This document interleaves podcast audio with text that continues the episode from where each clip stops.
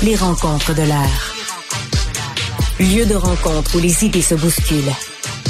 Où la libre expression et la confrontation d'opinions secouent les conventions. Des rencontres où la discussion procure des solutions. Des rencontres où la diversité de positions enrichit la compréhension. Les rencontres de l'art.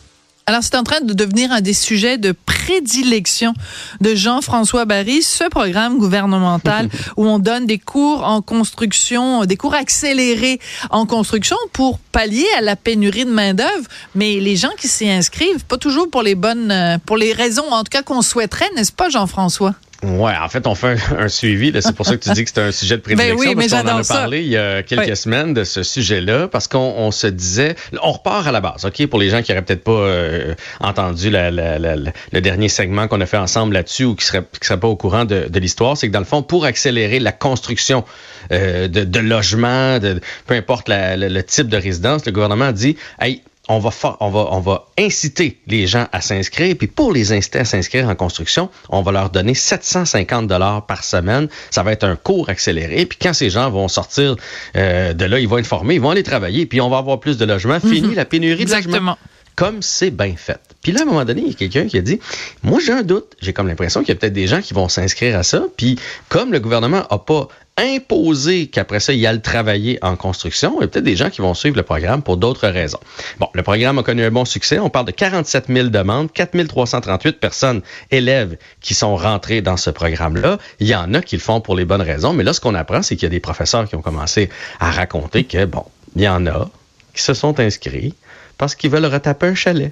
Ça, Les autres, ils étaient comme en congé, ils ont fait crime, 750 pièces par semaine, puis je vais apprendre la menuiserie, puis après ça, je vais retaper mon chalet. Il y a un autre monsieur qui est là, il est à la retraite, mais lui, il a toujours voulu bisonner, bisouner. T'sais, il a toujours voulu bricoler. Qu'il s'est dit, crème, je suis à la retraite, ils vont me payer 750 pièces, puis après ça, pour les 15, 20 prochaines années de ma vie, Ah ouais. je vais pouvoir, je vais pouvoir bricoler chez Hein? nous. Puis Sophie, peut-être bricoler chez d'autres personnes sans que ce soit déclaré. Mais c'est On ça. verra Aller bien. travailler. Est-ce qu'on a le droit de dire encore de travailler au noir ou vu qu'on associe le noir à De quelque couleur. chose d'illégal? Travailler de couleur. travailler haut de couleur. Ouais, c'est ça. Et il y a même des, des- du monde qui sont allés là, puis je les comprends, euh, parce qu'ils ont- des immeubles. Puis quand tu as des Ben oui. immeubles, Hey. une bonne dépense, c'est quand il arrive quelque chose, puis que tu peux pas le faire toi-même, puis que tu, do- tu dois appeler euh, quelqu'un Un de la plombier, par exemple, déboucher un évier, puis ça te coûte 1200 dollars. Je donne un exemple comme ça, vraiment au hasard. Ou peu importe, le, changer une porte, changer une fenêtre. Ouais. Fait que là, ils se sont dit, hey, je vais aller suivre le cours, ils vont me payer, puis après, je vais pouvoir m'occuper de mes blocs, Mm. appartements. Puis dans le fond, ma formation va avoir été payée par le gouvernement. Donc, on se rend compte qu'il y a des gens Il y a de l'abus. Il y a de l'abus. Puis, c'est- sais-tu, j'arrête pas de penser à cette affaire-là. Je me dis, l'idée à la base était bonne. Mm. C'est de dire, on va inciter les gens, on va avoir plus de travailleurs, plus de travailleurs, ça va construire plus vite. Mais je vais te donner un parallèle que tu vas peut-être trouver boiteux un peu au début. Tu sais que moi, je crée des jeux de société. J'ai neuf jeux de société sur les tablettes euh, présentement au Québec. C'est comme ça que tu t'es mis riche. Voilà, et ça, c'est payant. On va se le dire, c'est un enfant qui est payant. C'est bien, les jeux de société. Neuf, Mais je savais que tu l'avais fait, mais je savais pas qu'il y en avait neuf. C'est énorme, bravo. Alors, je, c'est je- des suites puis des éditions 18 ans et plus. puis ça. Bon. Ah. Mais le point de base, Sophie, c'est quand on crée un jeu de société, OK? Euh, on a l'idée, puis là, on fait crime, cette idée-là est bonne. Puis là, on la construit, puis là, on la teste, puis on fait ça marche. Et là, c'est qu'est-ce qu'on fait après? On teste et on reteste. Ah. Et on prend des gens, des. Moi, là, je prends pas tous des bons joueurs. Là. Je prends Ah. celui que ça y tentera pas de jouer. Ah. Je prends un tricheur. Je prends toutes sortes de monde Ah. parce qu'on veut. Ce que je veux, c'est trouver toutes les failles trouver qu'il pourrait y avoir dans Ben le jeu. oui. Tu sais, y a-tu quelqu'un de machiavélique qui va trouver une façon de contourner mon règlement? Y a-tu quelqu'un de mauvaise foi qui va trouver une façon de pas euh, de faire semblant qu'il est pas capable de jouer? Y a-tu quelqu'un qui va essayer de tricher sur mon règlement? Donc, on essaie de tout trouver les failles. Fait que Donc, quand on a le, une bonne le idée gouvernement comme ça, devrait être comme un concepteur de jeux de société. Ben, en tout cas, il me semble que quand on a une bonne idée, au lieu de faire on a une bonne idée, c'est beau, on part avec ça. Mais ça serait bon de faire un petit tour de table, de sonder ça, juste dans la famille, dans l'entourage. Dire, hey, mettons qu'on te paye pour aller en construction, irais-tu? Puis là, il y a peut-être quelqu'un qui va faire tabarouette. Moi, j'irais, j'ai un chalet chez nous, puis j'aimerais ça le retaper. D'après moi, j'ai un chalet à 500 000. Si je le retape, je le vends un million. Fait que j'irais Ouais. suivre ta formation.